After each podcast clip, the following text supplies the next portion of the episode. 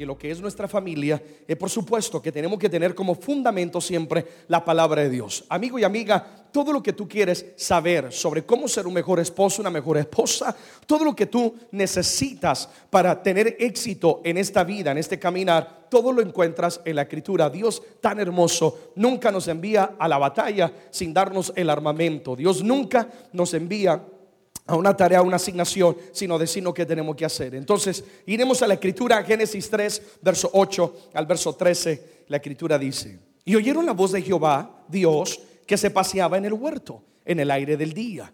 El hombre y su mujer entonces se escondieron de la presencia de Jehová Dios entre los árboles del huerto. Mas Jehová Dios llamó al hombre y le dijo, ¿dónde estás tú?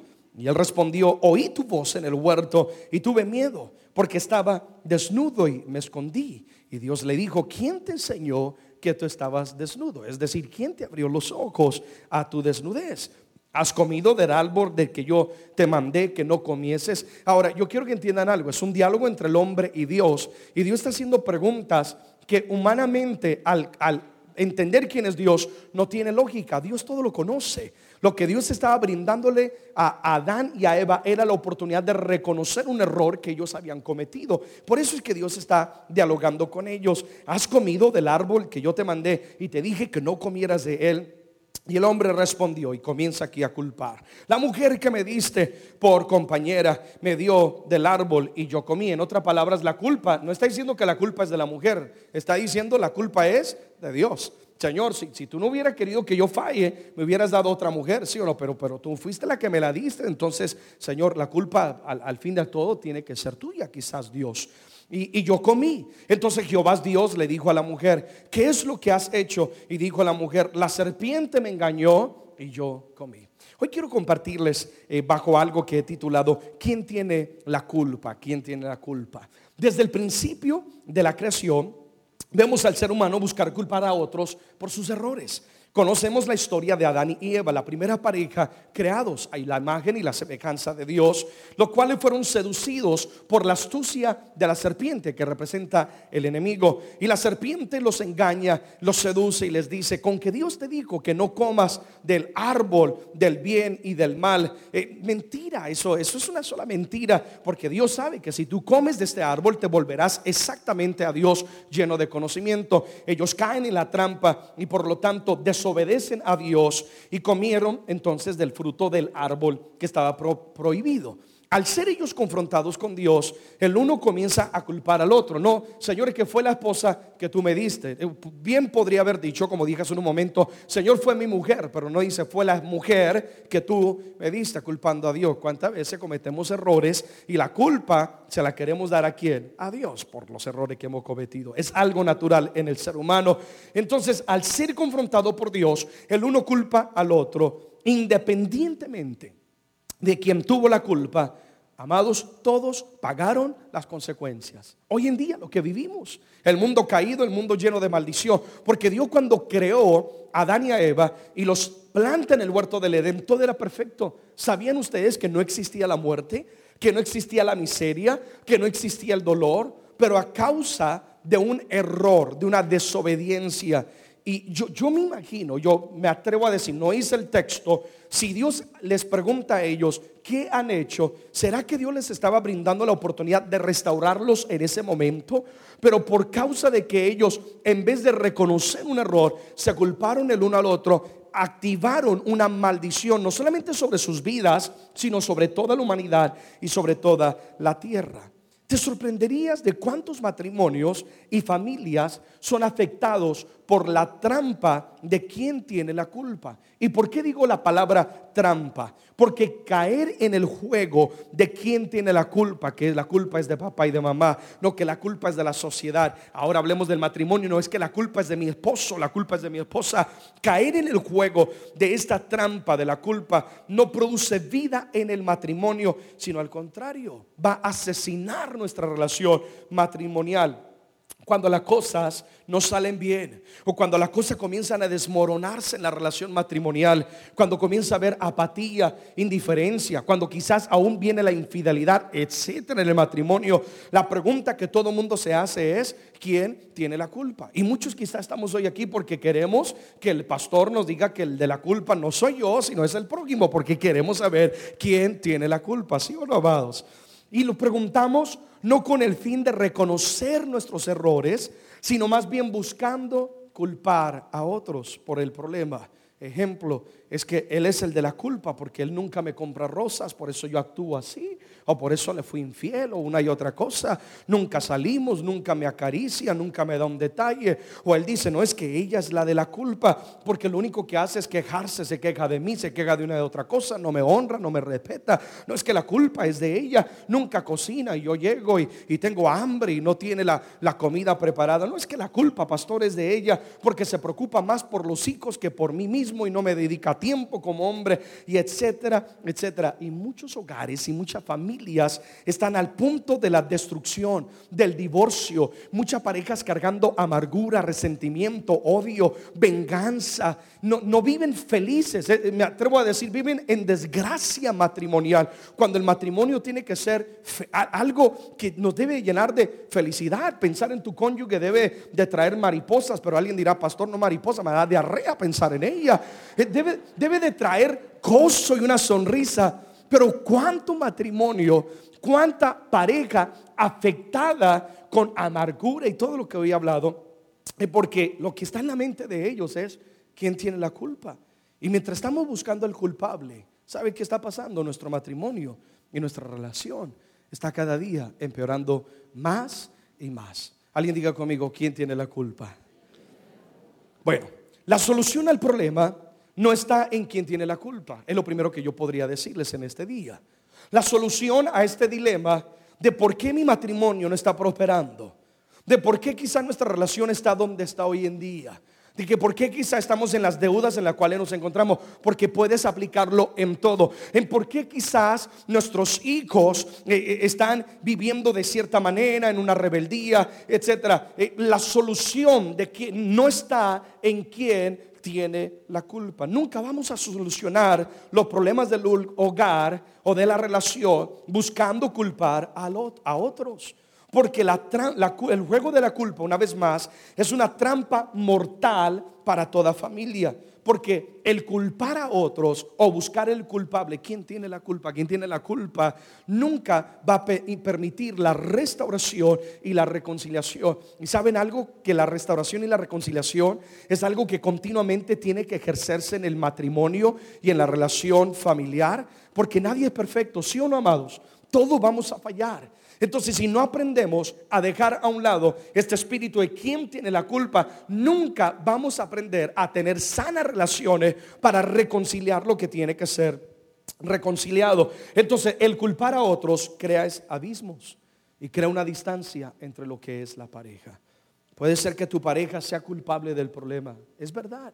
Puede ser que tu pareja falló. Puede ser que tu pareja eh, fue indiferente, fue apático, cometió un error, etcétera, etcétera. Eh, este, puede ser que sea culpable del problema o la circunstancia, pero sabe que tirarlo en la cara de la persona, la mayoría, sino, sino más bien casi siempre, todas las veces, no va a solucionar nada sino que al contrario va a empeorar las cosas, porque yo he visto matrimonio, ¿no? Que es tu culpa. Y ahí están dialogando y el uno al otro y ya están a punto de ministrarse liberación. Y no es que es tu culpa, tu culpa. Y en vez de mejorar las cosas, estamos es empeorando las cosas, impidiendo una restauración y creando un abismo entre nosotros como pareja. Si tu enfoque es buscar el culpable, francamente creo que nunca sabrás lo que es un matrimonio feliz. Así que mi enfoque en este día es no buscar quién es el culpable. Alguien dice amén a eso. Nuestro enfoque es restaurar. Amén. Entonces me hacía yo la siguiente pregunta.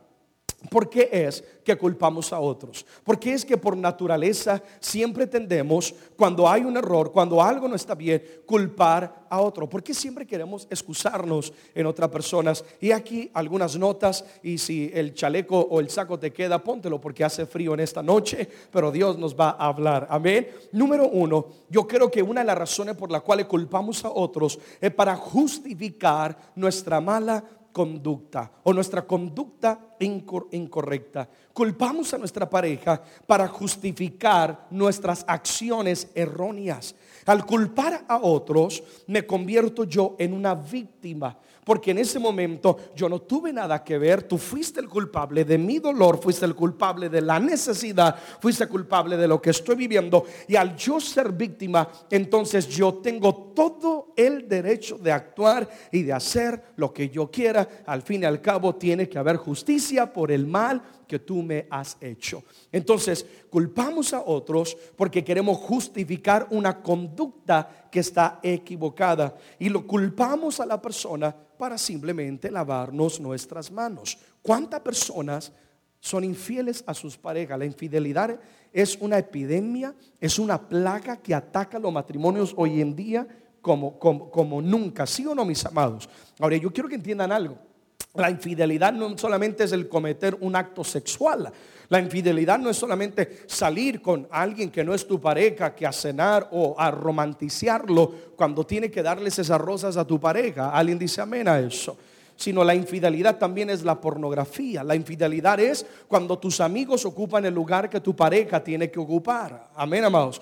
Cuando tu gimnasio, cuando tu hobby, cuando este, todo eso también es una infidelidad. ¿Y cuántas personas son infieles a su pareja y se sienten justificados porque como él o ella no ha sido cariñoso, no ha sido cuidadoso, como me descuidó, etcétera, entonces yo tengo todo mi derecho. Yo soy es víctima en la mano de él o de ella. Y simplemente lo que estamos haciendo es lavándonos las manos para excusar eh, este, o justificar una conducta equivocada, independientemente de que él o ella haya fallado de que él o ella haya hecho lo que le corresponde y darte el cariño y el lugar que te corresponde. Amado, pecado es pecado y no hay nada que pueda justificarlo. No hay nada que pueda excusarlo. Y yo quiero que entendamos algo. La escritura es muy clara al decir, la paga o la recompensa, el fruto del pecado es que la muerte. Yo no puedo pretender ver que mi hogar prospere o desear que mi matrimonio prospere pero estoy viviendo en pecado, justificando mi conducta, justificando la pornografía, justificando la infidelidad, justificando mi mal carácter, justificando el golpe. Tu hogar nunca va a prosperar, al contrario, la mala conducta en vez de llevarte a vida, te va a llevar a muerte. Todas nuestras acciones tienen consecuencias. Alguien diga conmigo consecuencias.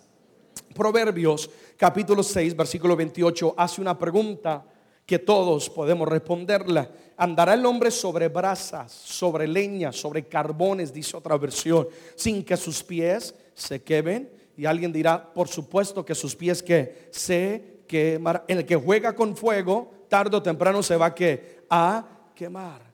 No pienses que porque tu cónyuge no te vio, que porque el pastor para lo que estamos en las cosas de Dios. No es que mi pastor no me vio tal persona. No, no pienses que porque ellos no te vieron no va a haber consecuencias. Es que hay gente que le da rienda suelta a una conducta equivocada, la cual ellos en su sabiduría humana están justificando y, le dan esa rienda suelta y lastimosamente abren los ojos cuando es demasiado tarde. Y aquí la escritura está diciendo, si tú vas a caminar sobre carbones, no te lamentes después de que haya llagas en tus pies. No te lamentes, si tú vas a hacer lo que estás haciendo, tener ese carácter, vivir de esa manera, no te lamentes si tu hogar se destruye. No vengas a culpar Señor, la mujer que tú me diste. No, no, no, no, no. La culpa no es de Dios, la culpa no es del prójimo. Nosotros somos culpables de nuestra conducta o responsables de nuestra conducta. Alguien dice amén a eso. Entonces, es tan importante entender esto, porque una vez más culpamos a otro para justificar nuestra mala conducta y nos volvemos nosotros la víctima. Y la escritura dice, si caminas sobre fuego, sobre carbones, tarde o temprano tus pies que se van a quemar. Yo no sé si estás caminando sobre fuego. Yo no, yo no sé si, si, si tu conducta no es la correcta. Si hoy Dios nos trae, es para traer un despertar a nuestra vida y un confrontamiento.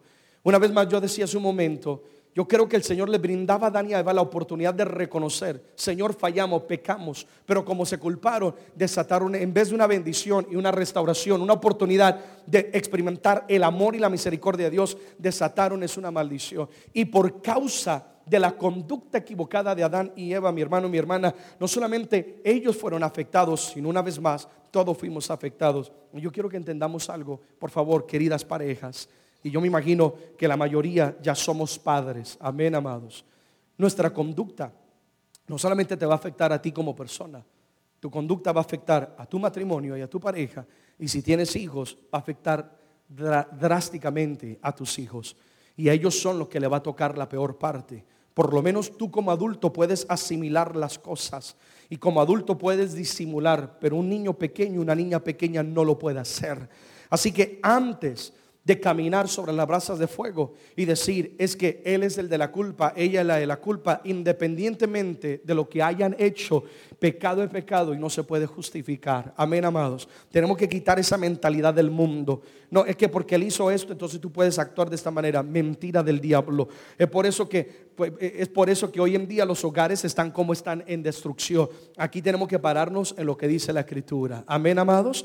Entonces, no podemos justificar una conducta que está equivocada. Entonces, antes de caminar sobre esas brasas de fuego, piensa Piensa muy bien en las consecuencias, porque toda decisión tuya va a tener una consecuencia. No seamos egoístas. Alguien está conmigo en esta noche.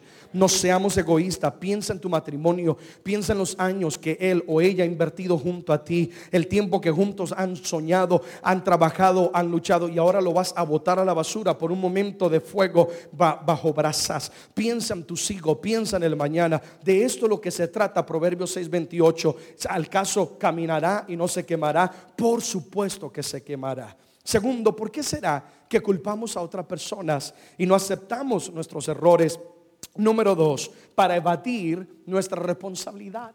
Para evadir nuestra responsabilidad. Entonces buscamos culpar a otros, en este caso a mi pareja, para evadir que yo soy en parte responsable de el problema. Todos tenemos algo que ver, perdón, todos tenemos algo que ver con el éxito o el fracaso de nuestros hogares. Todos, tanto el que falla y peca como el que permite el pecado y la falla. Somos responsables de lo que Dios nos ha dado, de nuestros matrimonios y de nuestros hijos. Tú eres responsable si el hogar y tu relación matrimonial se pierde o triunfa. Una persona que es responsable es una persona que va a luchar por lo que es suyo. Ok, Puede ser que él está actuando de una manera apática, de una manera indiferente. Es que nunca me acaricia, que nunca me da un detalle. Bueno, si tú no dices nada y callas y solamente almacenas un rencor, un resentimiento y un pensamiento, será que él ya tiene a otra persona. Y puede ser que él está pasando por problemas hormonales también, ¿sí o no, amado? Si tú callas, también tú eres culpable de lo que llegue a acontecer en tu matrimonio. Entonces, culpamos a otro porque queremos evadir nuestra responsabilidad. Todos somos culpables de que nuestro matrimonio tenga éxito o tenga fracaso. Si algo no está bien, tú como atalaya del hogar, tú como varón, habla a los varones, como sacerdote del hogar, siéntate, dialoga, habla. Por eso es tan importante la comunicación. Esa es toda otra charla que tenemos que entenderla muy bien, ¿sí o no, amados?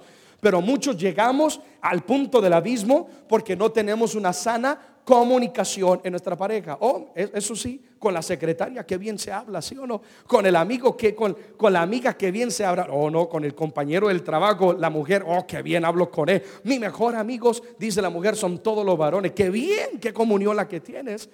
Pero no sabemos dialogar con quién es la mamá de tus hijos, el padre de tus hijos con quien no solamente es el proveedor, es tu amante, es, es, tu guardián del alma, es, es, la persona con la cual juntos están edificando una vida. ¿Alguien dice amén a eso? Entonces es tan importante entender esto, que los dos somos responsables. Tanto la persona que está actuando incorrectamente como la persona que calla y no levanta una bandera y dice, un momento, el enemigo aquí está ganando ventaja un momento, esta conducta no es la correcta. Vamos a sentarnos, vamos a dialogarlo. ¿Cómo podemos sanarlo? ¿Qué está aconteciendo? ¿Qué, qué te pasa? ¿Necesitas liberación? Los pastores te van a liberar si necesitas liberación. Todos somos culpables. Entonces, o más bien, todos somos responsables. Alguien dice amén a. Tercero, ¿por qué será que culpamos a otros? Y número tres, eh, al analizar esta pregunta, eh, y hay muchas razones, eh, la tercera pregunta, respuesta es porque nos cuesta reconocer nuestros errores. ¿Nos cuesta qué? Reconocer nuestros errores. Y esto tiene que ver con el orgullo. Escribe ahí en tus notas orgullo. Amén. Esto tiene que ver con el orgullo. No, ese no es un plato de comida. No, ese no es. Ah, el orgullo es un espíritu, es una actitud que es eh, dañina para lo que es una relación y para la vida de una persona. El orgullo es un veneno para el matrimonio. Porque el orgullo crea una barrera que impide la restauración y la sanidad del matrimonio. Una persona orgullosa nunca va a reconocer sus errores. Él o ella dice, no es que yo estoy, yo estoy en lo correcto. Es que yo, yo soy el que tengo la razón. Y puede ser que tengas la razón. Puede ser que tengas la razón. Pero ¿qué ganas con ganar una discusión más? Me fascinó lo que un día John Maxwell en uno de los libros de liderazgo dijo, que por tiempo con su esposa, él, como él es un gran comunicador, y él es una persona que sabe hablar, él, habla y te emboba, porque es un gran líder esta persona, y, y él está hablando, y, y, él dice, yo sabía dialogar y defenderme muy bien, y cuando con mi esposa teníamos alguna indiferencia, yo siempre terminaba ganando la discusión, porque él dice, yo tenía la razón. Pero después de tiempo me comencé a dar cuenta que cada vez que yo ganaba el argumento, yo estaba poniendo un ladrillo y año tras año y mes tras mes, día tras día, semana tras semana, un ladrillo se comenzó a convertir en una pared que impedía que mi esposa y yo tuviéramos una genuina intimidad, que verdaderamente tuviéramos una comunión eh, entre nosotros dos. ¿Cuánto entienden lo que estoy diciendo? Entonces, ¿qué ganamos nosotros con, con, decir, es que estoy en lo correcto, es verdad, él o ella no ha actuado de la manera sabia y, recalcarlo o tirarlo en cara cuando al fin y al todo no estamos restaurando nuestros matrimonios y nuestra relación. Entonces, el orgullo crea una barrera que impide la restauración, crea una pared que impide que nos podamos conectar el uno al otro. Y es por eso que hay parejas que están tan distantes, porque nadie da su brazo a torcer. Nadie da su brazo a torcer. El uno está esperando que, el otro, eh, eh, ella está esperando que él dé su brazo a torcer, él está esperando que ella dé su brazo a torcer. Y por eso están tan distantes el uno al otro. Ya no hay nada en común entre estas dos personas. El orgullo es un veneno para lo que es el matrimonio. Y el orgullo impide reconocer nuestros errores. El orgullo le roba el valor a nuestra pareja, a nuestro prójimo. Porque el orgullo hace de quienes están a nuestro error personas que son, existen para nuestra conveniencia, pero no entendemos que son personas que los necesitan necesitamos en nuestra vida. Amén, amados. Y que son de gran valor. Entonces el orgullo va a destruir nuestro eh, matrimonio porque impide que reconozcamos nuestros errores y como fruto entonces culpamos a otros. Y puede ser que tú fallas, pero hay orgullo en tu corazón. Y tú dices, no, yo no, yo no, yo no reconozco, no, no, yo no soy el de la culpa, que él venga y me pida perdón, o que ella venga y sea la que me pida eh, perdón. Y qué triste cuando una persona es culpable de la desgracia del hogar y no es capaz de reconocer su error. ¿Sí o no, amados? Qué triste es. Cuando alguien es culpable por su conducta, por su actitud, por, por abrirle la puerta al enemigo y está llevando el matrimonio a la desgracia, y puede Dios aún hablarle Pueden los mensajes ser directos que falta que en la pantalla se aparezca bajo el título el nombre, ¿sí o no? Hoy vamos a aplicar quién tiene la culpa, Juan, ¿cómo se llame? ¿Quién sabe qué? ¿Sí o no? Puede Dios hablarle, pero no reconoce. Qué triste es. Miren lo que dice la escritura en Proverbios capítulo 28, versículo número 13, amados. ¿Cuánto estamos recibiendo en esta noche? Amén. La nueva traducción viviente dice, los que encubren sus pecados no prosperarán pero si los confiesan y los abandonan, recibirán que misericordia. Si nosotros encubrir, encubrir es no reconocer. O encubrir es decir, dentro de mí mismo, yo sé que fallé, yo sé que cometí el error, pero yo no voy a dar mi brazo a torcer. Porque es, que yo, yo soy la persona que siempre tengo que tener la razón por la cual estoy actuando de esta manera. Y la escritura dice, si tú encubres tu pecado, tú no vas a prosperar. Tu matrimonio no va a prosperar. Porque lo que nosotros escondemos se pudre. Lo que nosotros escondemos comienza a oler, azufre, comienza a convertirse en un cáncer. Y entre más lo vayas escondiendo y no reconoces tus errores o no reconocemos, porque me involucro también en la charla, comienza a convertirse en un cáncer. Lo que tú vas escondiendo se convierte en un cáncer que va a afectar tu vida. Solamente una persona que es capaz de ser humilde y reconocer cuando falla es la persona que va a crecer. Es la persona que va a mejorar. Esto de la vida y del matrimonio, nadie lo sabe todo, ¿verdad que sí, amados? Nadie lo sabe todos todo. Estamos aprendiendo, estamos creciendo. Y si tú nunca reconoces tu falla y tu error, tú nunca vas a crecer como persona. Porque solamente al ser corregidos, ¿qué me ha ayudado a mí para ser un buen comunicador hoy en día? ¿Qué me ha ayudado a mí hoy en día para eh, en lo que yo hago como talento en el cantar? Mi maestra de canto, me acuerdo que cuando estaba en la clase me corregía, está respirando mal. No, eh, tiene que abrir más la boca. No, es que tiene que hacer más ejercicio en el diafragma. Y me corregía. Y si yo le digo, ay, al fin y al cabo yo soy el que sé más que usted y esto y aquello, yo nunca hubiera mejorado. Pero la persona que acepta la corrección es una persona que va a crecer. Y yo no quiero que tú te quedes enano en tu, relación matrimonial. Tú tienes que crecer a la estatura, no del hombre, sino a la estatura de Cristo Jesús. Amén, amados. Qué diferente fueran nuestras relaciones si en vez de culpar a otro reconociéramos nuestros errores y pidiéramos perdón. Hay algunos de los que están hoy aquí en este lugar o gente que me está viendo o quizá está sintonizando en este momento la conferencia y y tu matrimonio está a, un caos, parece una guerra fría entre Rusia y Estados Unidos, que ya cualquier cosa que él diga, levanta el dedo, ya, ya quiere pegarle, ¿sí o no? Está en ese caos, en, ese, e, e, e, en esa guerra mundial, que tú sabes que si tan solo reconoces y dices, es verdad, fallé, perdóname, ¡pum! Todo cambiaría en ese momento. Y tu matrimonio se restauraría. Es tan sencillo. Es que el orgullo produce muerte y la humildad produce vida. ¿Cuántos están conmigo en este día? El orgullo dice, eh, eh, mira, la persona, mire cómo la persona orgullosa pide perdón. Dice, eh, este, te pido perdón por lo que hice, pero tú tienes que entender que también la culpa es tuya. Eso es lo que es el orgullo, ¿sí o no? Pero el humilde dice, ¿sabes qué? Ah, he fallado, perdóname. Vamos a reconciliarnos. Let's, let's, let's work this out. Vamos a luchar para que, para que esto funcione. yo no quiero yo no quiero que aquí quedemos, hemos invertido tanto tiempo, nos hemos amado, hemos hecho un voto, un pacto ante Dios. Vamos, vamos a reconciliar. El humilde humilla y el humilde dice, ok, está bien, vamos a reconciliarlo, porque el humilde busca la vida. El orgullo no le importa a quien atropella, aunque sea su propia familia. ¿Cuántos están conmigo en este día? Amén. Apláudele al Señor si estás entendiendo. Aleluya.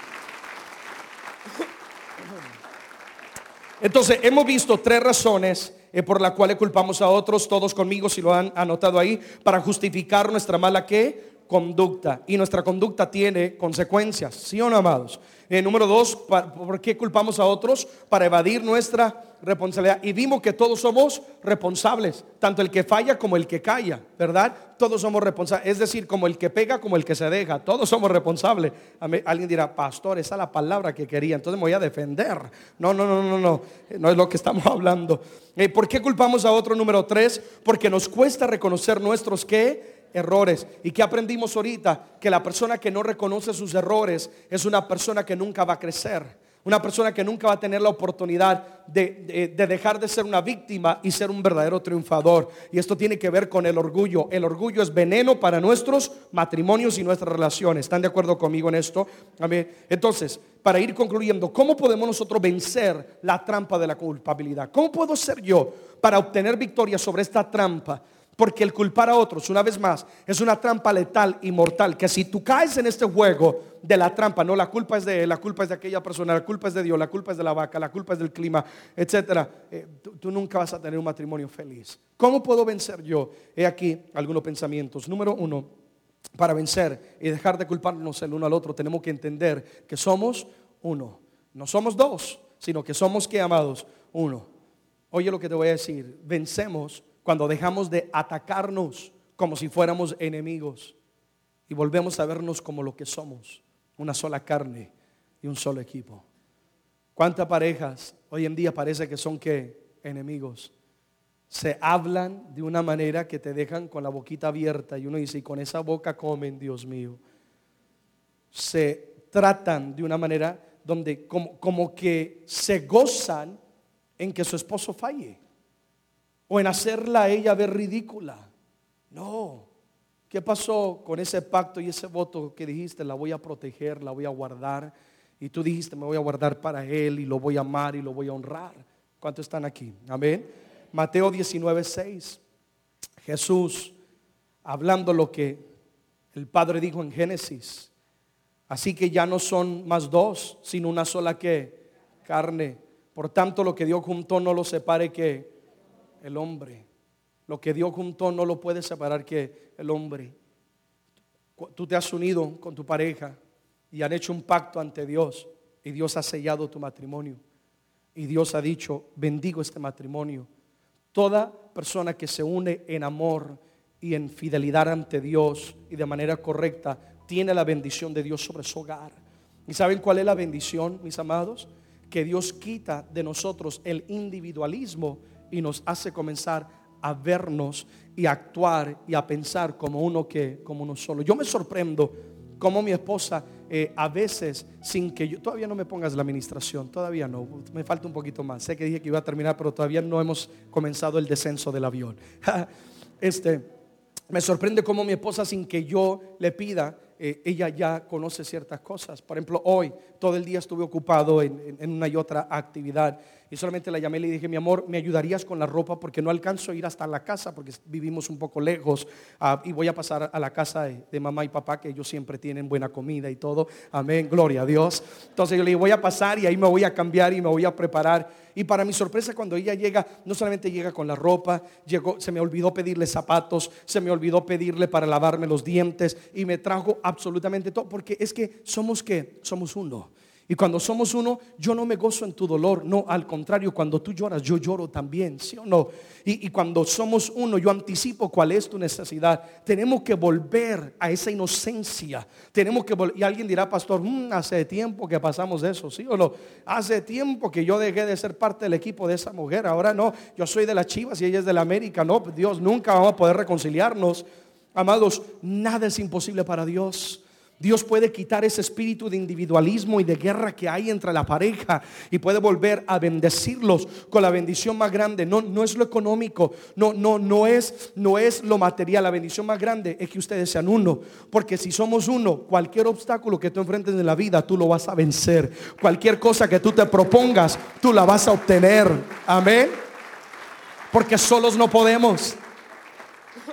Marcos capítulo 3, versículo 25, mi amado Jesucristo habla y dice, si una casa está dividida contra sí misma, la casa no puede que permanecer. Me fascina otra versión bíblica porque dice una familia que se ataca a sí misma es una familia que nunca prospera. Me fascinó eso. Entonces una casa que está que dividida, él piensa por allá, ella piensa por allá, es una casa que nunca va que a permanecer. Tarde o temprano tú vas a fracasar.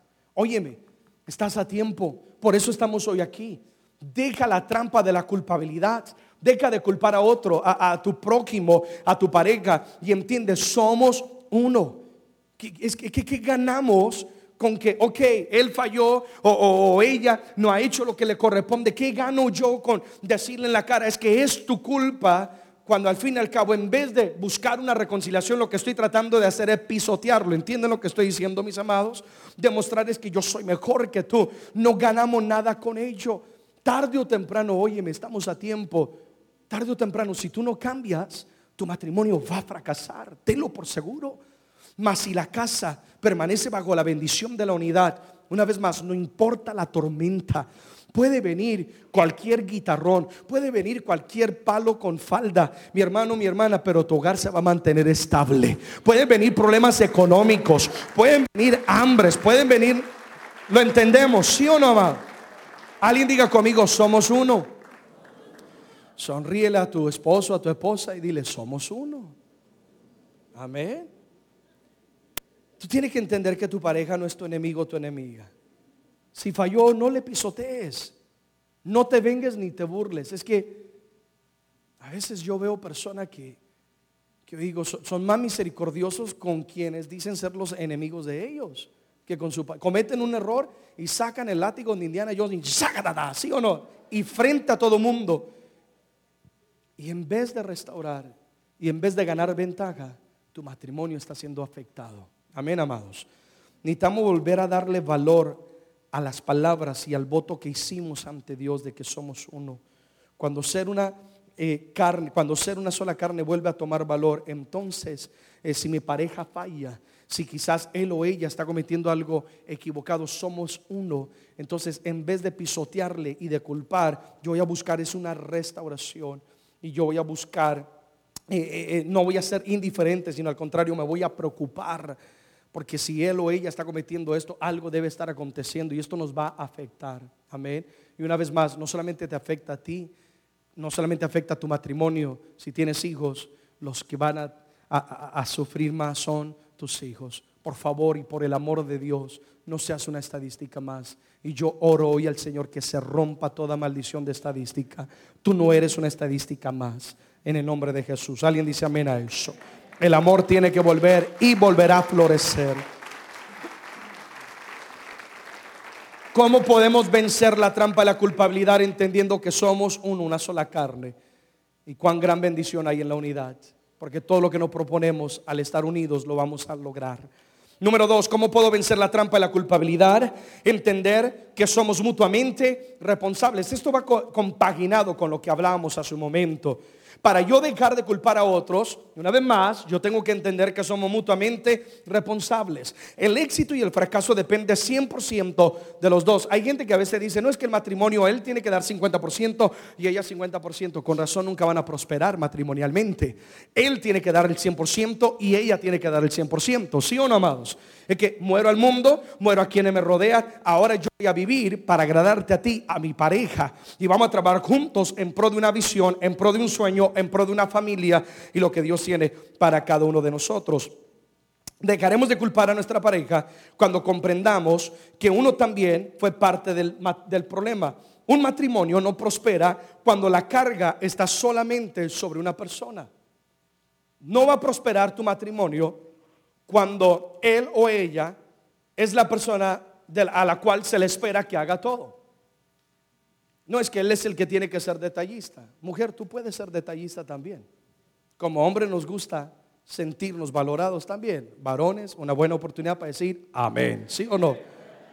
No es que la culpa, no es que la culpa es de ella, no que la culpa es de él. Eh, tu matrimonio no va a prosperar cuando la carga recae sobre solamente una persona. No es que ella es la que tiene que limpiar, es que ya la mujer, ella más bien la quiero es descalza y, limpiándome el polvo en la casa. Ese es que soy el hombre y soy el macho de la casa. No, tú no vas a perder tu hombría si tú también ayudas a cambiarle el pamper a tu hijo. Si tú también ayudas, entendió la hermana. Mujeres, la oportunidad de decir amén. Si tú también ayudas a limpiar la casa, a lavar los trastos, aplaudámosle al Señor, sí. y caemos en la trampa de la culpabilidad, nuestra pareja actúa de cierta manera. ¿Y saben por qué es? Porque a veces estamos depositando una carga sobre ellos. Una vez más, somos un equipo. Aquí, y no es que sea una carga, sino es una responsabilidad y un privilegio. Tus hijos no son una carga, entiéndeme, no son una carga. Desde el momento en el cual tú te casaste, si hiciste un voto de vivir el uno para el otro, y en el momento que Dios te bendijo con un hijo, ya, ya, no existe el individualismo. Ahora tú tienes que velar por tus hijos, no son una carga. ¿Ves, mi amor? Es que hay que compartir la carga. ¿Y quien digo que son una carga? Son una bendición. Son una responsabilidad. ¿Sí o no? Yo sé, algunos dirán, pastor, es que tú no conoces el niño de 13 años que tengo, Dios mío. No te preocupes. Dios puede cambiar el corazón de él. No son una, son una bendición. Entonces tenemos que ver todo lo que tiene que ver con el bien de mi matrimonio no es una carga, es un privilegio. Porque juntos, una vez más, si yo prospero, mi familia está prosperando. Y si mi familia prospera, yo estoy prosperando porque somos una persona o uno en Cristo Jesús. Número tres, número tres, ¿cómo podemos vencer la trampa y la culpabilidad? Número tres, y esto es tan sencillo y tan importante, esforzándome a ver lo mejor en mi pareja esforzándome o esforzarme por ver lo mejor en mi pareja. Ver los errores de tu pareja es fácil, ¿sí o no? Cuando recién casados, ese lunar que tenía, ah, tú decías, es que me enamora ese lunar. El tiempo va pasando, e, el, lunar ya parece la luna, ¿sí o no? Y entonces eh, ya, comienza a molestarte, ya, ya no te gusta tanto el lunar y, y comienza a enfocarte en el error. Luego en gracia pero sabes de lo que estoy hablando. Ver los errores de tu pareja es muy fácil. Cualquier persona lo puede hacer. Y te digo algo, hay gente allá afuera tan amargada, hay gente allá afuera en la vida tan, tan faltos de felicidad que continuamente te quieren decir lo malo que eres, lo que no puedes lograr, que eres un inútil, etc. Y llegar a mi núcleo familiar, a mi santuario donde se supone que somos amados, que nos valoramos, donde ella ama todo de mí, yo amo todo de ella, y ser atacado, mi hermano, por supuesto que va a destruir una relación matrimonial. Culpar y ver continuamente los errores de tu pareja, cualquier persona lo puede hacer, pero solamente una persona que ama es capaz de ver los atributos y las cualidades de mi pareja. El éxito de un matrimonio está en ver más allá de los errores y celebrar día tras día las cualidades. Cuando culpas a tu pareja, lo que haces es marchitarle. Si siempre estás diciendo, ves, es que por tu culpa el niño lo descuidaste, la niña la descuidaste. No es que por tu culpa que te endeudaste en esto y aquello. En ese continuo machacar de la culpa, la culpa, ¿sabe lo que está? Lo, comienza a él o a ella a marchitarla y comienza, es verdad, es que yo soy inútil, es verdad, que yo no soy una buena madre, es que yo no soy un buen padre, es que yo no soy un buen esposo, yo no soy una buena esposa, etcétera. Y comienzas a marchitar la persona. Y en vez de producir un mejoramiento, al contrario, estás produciendo una conducta muy equivocada porque tu pareja va a comenzar a cerrarse y va a comenzar sus oídos a abrirse y a oír los elogios de alguien en el trabajo, de alguien en la calle que, que si ese lunar, que tú dices que es la luna, va a decir, ¿cómo me enamora ese lunar? ¿Sí o no? Y sus oídos se le van a comenzar a hablar. ¿Entendemos lo que estoy diciendo en este día, amados? Si tú quieres producir un cambio en tu pareja para bien, comete errores, yo sé. Quizás dejó las, las medias por ahí tiradas y, lleva tiempo sin cambiarlas y quedan solitas paradas. Y, y, como mujer tú quieres lanzarle el plato en el nombre de Jesús para que se ilumine. Pero, pero sé misericordioso y, y, por una u otra ocasión, muérdete la lengua y guárdate el comentario. Y más bien si ves que él llega y, recoge sus medias, celebra, mi amor, gracias por ayudarme, qué, lindo eres. Eh, ¿Qué medias son? Oh, fantástico. Celebra las cualidades, ¿verdad? Y vas a ver cómo vas a producir un cambio en la vida de tu pareja. Efesios 4:29, la nueva traducción viviente. Y vas a decir, ¿qué media? Y qué rico huele, mi amor. Hmm. Aunque huelen a un funeral, pero bueno. Efesios 4:29, la nueva traducción viviente, dice, no empleen un lenguaje grosero ni ofensivo. Que todo lo que digan sea bueno y sea que útil, que tenga un provecho, a fin de que sus palabras resulten de estímulo para quienes las oigan. Amén. Dice, no hables de una manera grosera, de una manera que destruye. ¿Cuánta gente habla tan golpeada, sí o no? Dame, son ogros para hablar. No emplees un lenguaje grosero ni ofensivo. Hay gente que, que aún para dar un complemento ofenden. Yo no sé cómo, pero ofenden. ¿sí o no? Te luce la gordura. No, Dios mío. Dice al contrario, que todo lo que ustedes digan sea que bueno y útil. Piensa, lo que voy a decir, ¿será útil? ¿Va a edificar o va a destruir? Como siempre lo digo. Piensa lo que vas a hablar. Porque hay gente que apaga el cerebro y deja la boca prendida. Piensa lo que vas a hablar. Será útil, va a edificar. Porque con tus palabras tú vas a hacer de él un ogro o un príncipe. Vas a hacer de ella una princesa o una ogra o ogro, no sé cómo se dirá. Entonces, con tu, de ti depende. Dice, al contrario, que tus palabras resulten que sean un estímulo para quienes les oigan. Estar continuamente martillando no va a mejorar las cosas. Estar continuamente culpando, es tu culpa, es tu culpa, es tu culpa, no va a mejorar. Al contrario, más bien esfuérzate por ver lo mejor en tu pareja. Y yo sé que humanamente a veces es difícil, mm, pero muérdete la lengua, Dios dame dominio propio, ¿sí o no? Y, y voy a perdonarle por esta. Ahora, obviamente, si está que comete y comete errores, tú vas de una manera, por eso dice que tus palabras sean útiles. Vas a hablar de una manera no que pisotee, sino que, que edifique porque el fin de esto es producir un cambio en la conducta de la persona. Y vas a notar que sin que tú le digas a él o a ella, ellos van a comenzar a conducirse de la manera correcta y todos van a salir ganando. Amén, amados. Entonces mira más allá de sus errores y comienza a celebrar las virtudes. Vuelve a enamorarte de él. Amén. Que todo, todo lo que hay de Él, que, te guste todo y todo lo que hay de Él, te guste todo en nombre de Jesús. Deja de mirar los errores y celebra las virtudes. Es la mujer que Dios te dio, es el varón que Dios te dio. Amén, amados. Y comienza a celebrar esas virtudes. Deja de mirar el pasto del vecino, porque si está verde el pasto del vecino, porque lo están cuidando. Cuida tu pasto y déjame, déjame decirte que tu pasto también va a estar verde y también va a estar hermoso. Amén. Cuida lo que Dios te ha dado. Número cuatro. Número cuatro, eh, para ser libre de la trampa de la culpabilidad, necesitamos buscar la restauración y no al culpable. Necesitamos buscar qué? La restauración y no al culpable. Que algunos piensan que son agentes del FBI, es que vengo buscando culpable. No, no, no, no. Aquí esfuérzate no a buscar culpable, sino a buscar que la restauración. We want to be restored, queremos ser restaurados. Nada aprovechamos con culpar a otros, una vez más, aunque tengan la culpa.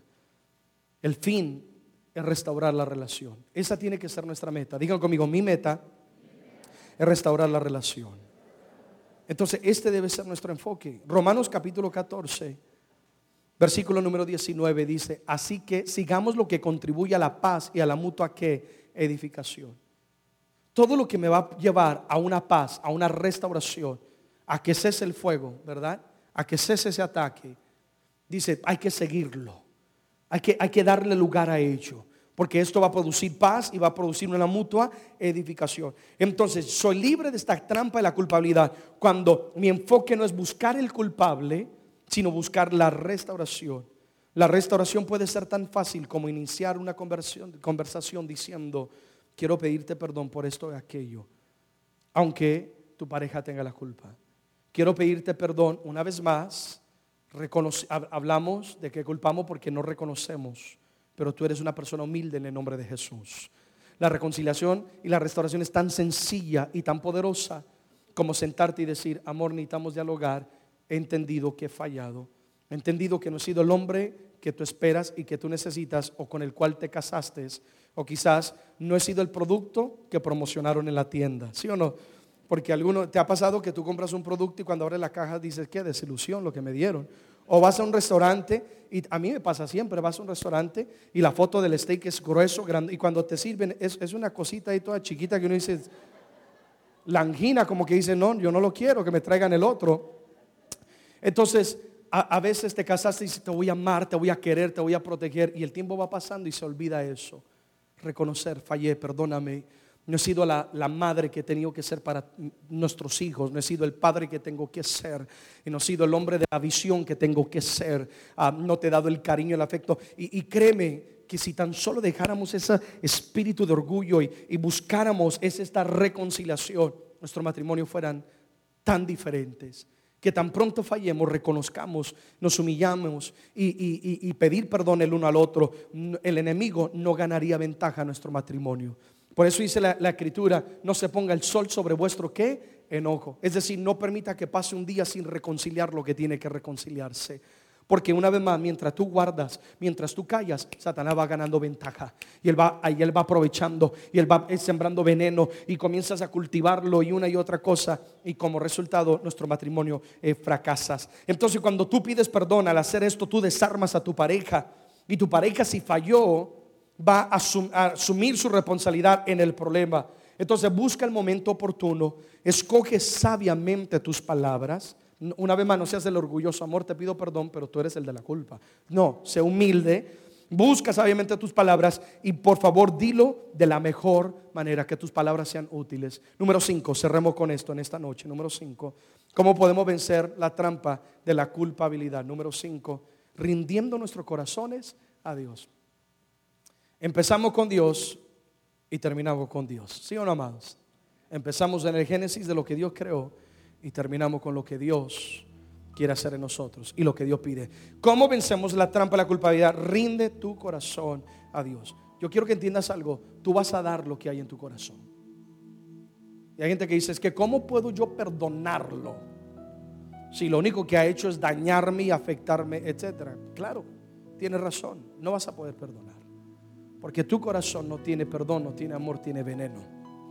Y de lo que hay en ese vaso, lo que hay en ese tesoro, es lo que vas a darle de comer. Y eso es lo que están comiendo tus hijos. Eso es lo que están comiendo tu pareja. No solamente, hasta los vecinos y la familia, ¿sí o no? Están, como dicen por ahí, chupando ahí del problema que están viviendo. La escritura dice en el libro de Lucas 6:45, el hombre bueno del buen tesoro de su corazón saca lo bueno y el hombre malo del mal tesoro de su corazón saca lo malo. Porque de la abundancia el corazón habla la boca. Entonces la pregunta es, ¿qué hay en tu corazón? Si no te gusta lo que estás dándole a tu familia y a tu pareja, tú sabes lo que tiene que hacer. Para ser libre de este espíritu de culpabilidad, yo tengo que rendir mi corazón a quién? A Dios. Y tiene que haber una verdadera que limpieza. Porque quien gobierna tu corazón va a determinar tus actitudes y va a determinar tu vida. Va a determinar todo, todo, todo, todo. Entonces, el problema no es lo externo. Es que todo lo que he estado hablando, todo lo que he estado hablando llega a algo que es interno. Porque la culpa no es del prójimo. Yo soy el responsable. Cuando tu corazón es sanado, tú eres capaz de perdonar. Tú eres capaz de ver más allá de los errores y celebrar los atributos de tu pareja. Por eso es que nuestro corazón, nuestro tesoro tiene que ser rendido. Señor, aquí está mi corazón. Ayúdame a perdonar. Dios es verdad, hay, momentos en la noche Él está durmiendo y yo quisiera sembrarle una, un sartén, Dios. Pero tú derramas tu corazón y dices, Señor, ayúdame. ¿Y sabe qué hace? Dios te va a dar el poder para perdonar. No digas que tu matrimonio está tan destruido que no tiene solución. No digas que hay tanto rencor y tanto odio que no puedes vencerlo y dejarlo. No, no, no lo digas porque para Dios absolutamente nada es imposible. Y no hay un caso, no hay una persona, no hay un hogar, no hay una familia que le haya genuinamente dado a Dios una oportunidad que hoy en día te diga, nuestro matrimonio fracasó. Porque lo que Dios toca, Dios lo transforma. Porque al darle a Dios oportunidad, Dios transforma nuestras vidas. Amén. Necesitamos un corazón nuevo. Diga conmigo, necesitamos un corazón nuevo. Dile a, tu, dile a tu pareja, de hoy en adelante mi corazón será diferente. Quizás toda tu vida ha sido llenada de resentimiento, de rencor, de culpabilidad. Estás dando lo que hay. Hoy permite que Dios te llene de amor. Permite que Dios te llene de misericordia. Permite que Dios cambie tus ojos, ¿sí o no? Y comiences a ver con ojos de amor a tu pareja una vez más. Y ese lunar, ay, ese lunar que tiene, cielito lindo. Comienza a verlo y comienza a verla como cuando los viste por primera vez, paseándose, ¿no? Por, por el pasillo y viniendo hacia el altar. Que tu corazón hoy sea llenado de amor y el Señor lo dice en Proverbios 23, 26, dame, hijo mío, tu corazón. Dios, Dios lo está pidiendo. Dice, vamos, si me das tu corazón, dice, miren tus ojos por mis caminos. Es decir, deja tu camino, deja tu manera de vivir. Deja tu orgullo de que dice, yo me lo sé todo y de esta manera así vamos a funcionar. No, ahora vas a mirar es por mi camino, mi voluntad. No tiene que darme tu corazón. Esta es la noche, esta es la oportunidad. Esta es la oportunidad de poder restaurar lo que el enemigo ha robado. Esta es la oportunidad de que nuestro corazón sea transformado y que nuestro matrimonio ya no le o más bien que ya no permitamos que el enemigo siga ganando ventaja en el matrimonio. Porque mientras buscas de quién fue la culpa, oh, Satanás está que hace fiesta en tu casa. Yo creo que Dios nos habla hoy para que nuestro matrimonio, nuestro hogar sea restaurado. Dale a Dios una oportunidad. Amén. Dale a Dios la oportunidad. Y te garantizo que tu vida y tu matrimonio no va a ser igual. Apláudele fuerte al Señor. Pongámonos en pie, por favor, en esta noche.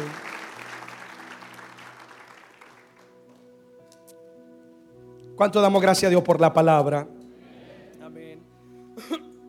¿Quién tiene la culpa?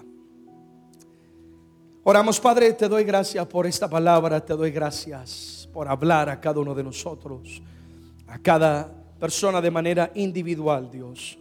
Yo, yo oro en este momento no por las parejas, eh, no como parejas, sino oro por el individuo, por él y por ella individual, individualmente. Que podamos reconocer que lo que hoy se habló no fue para el prójimo, sino fue para mí. Yo necesito un corazón nuevo.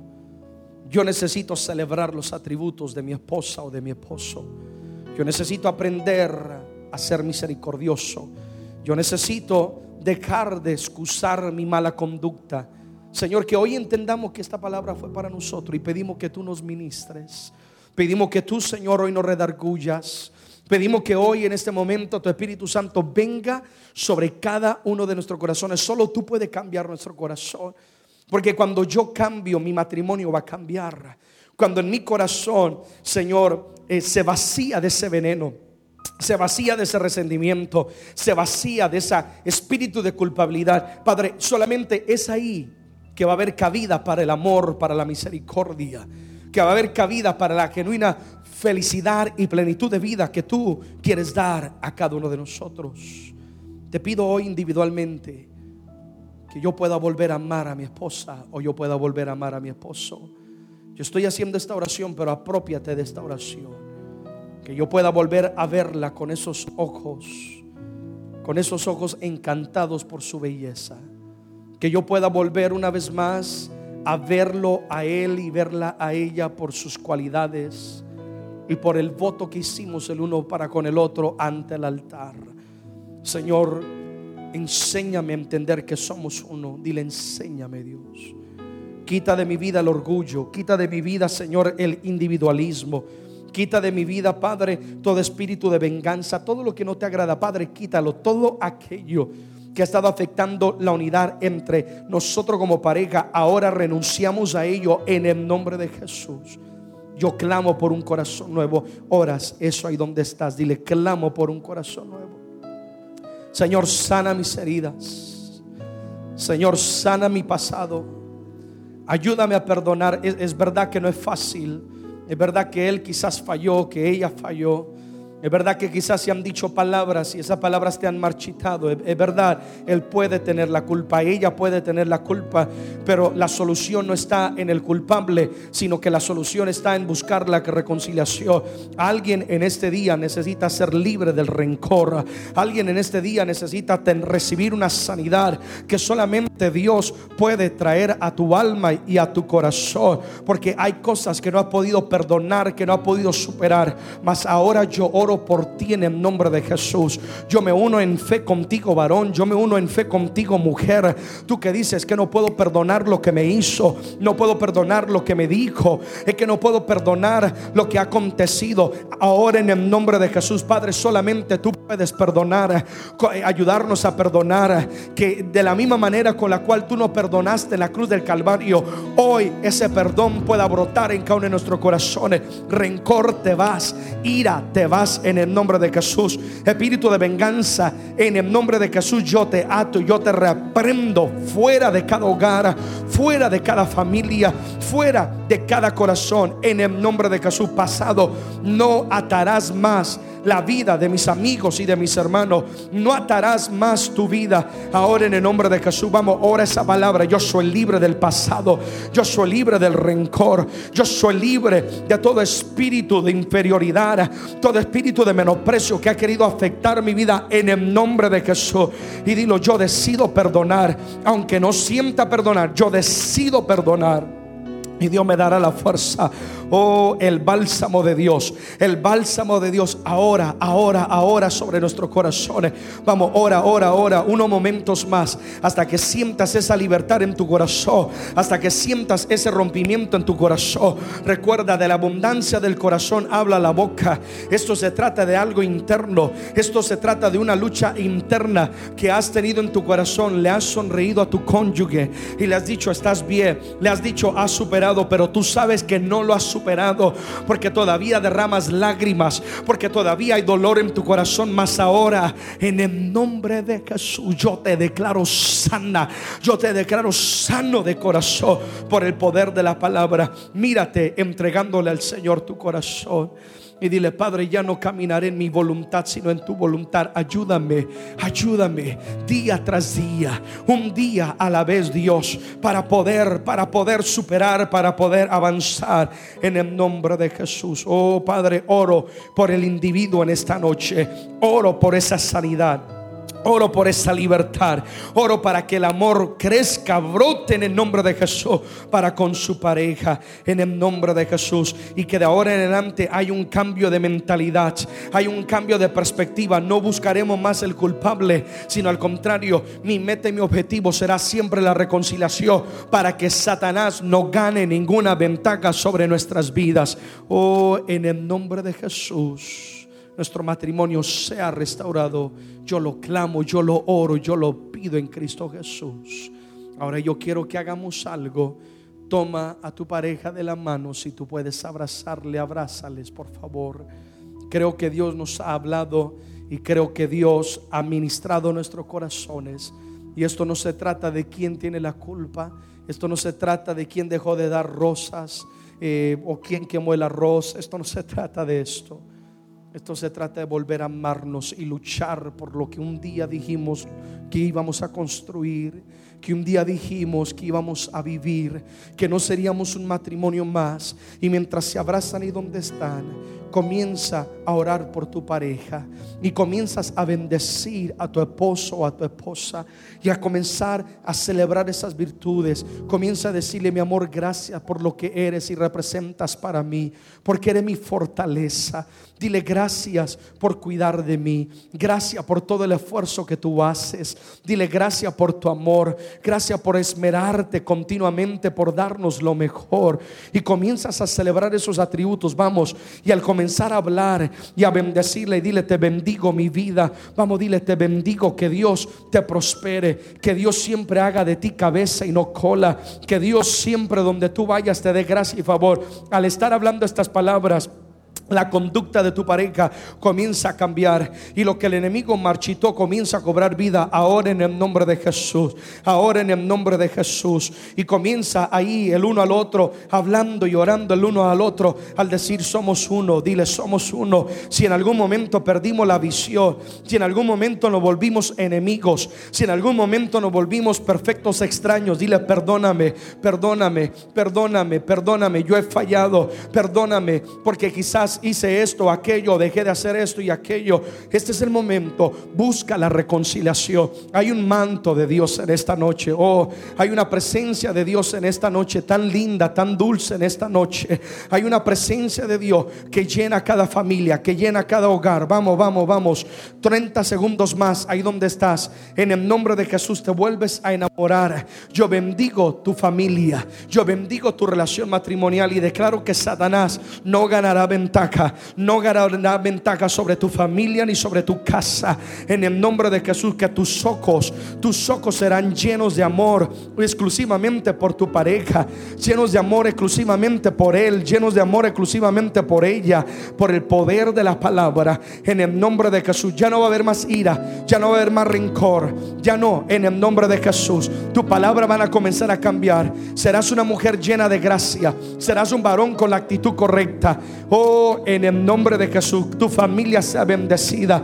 La cubro con la sangre de Jesús. Y yo declaro una vez más, yo declaro una vez más la palabra, que lo que Dios unió, que lo que Dios unió, nadie puede separarlo. Así que ya no son más dos, sino una sola carne. Y por tanto lo que Dios juntó no lo separa el hombre. Te bendigo con la bendición de la unidad. Y declaro que todo lo que ustedes juntos se propongan, lo van a lograr. Y declaro que no importa la tormenta que venga en su contra, por causa de que operarán bajo la bendición de la unidad, ustedes van a superar y ustedes van a obtener victoria sobre cada tormenta. Ahora, en el nombre de Jesús, lo proclamamos y lo declaramos. Y alguien diga amén y amén. Aleluya. Dale un aplauso al Señor y dale un besito a tu pareja, a tu esposo, a tu esposa. Que Dios bendiga tu casa, que Dios bendiga tu hogar. Alguien dice amén a eso. De esto se trata. El aplauso fuerte al Rey de Gloria, por favor. Déjenme decirles algo. Como muchas veces lo decimos, el mensaje no termina aquí. El mensaje empieza al salir por esas puertas. Porque ahí es cuando hay que implementar todo lo que Dios hoy ha hablado a cada uno de nuestros corazones. Amén. Que Dios me los bendiga, que Dios me los fortalezca y que todo lo que ustedes emprendan como matrimonio tenga éxito. Yo sé que dentro de un mes nos volveremos a ver para una siguiente conferencia que también será de gran edificación. El aplauso fuerte al Señor, nuestro amado pastor Hugo, con nosotros.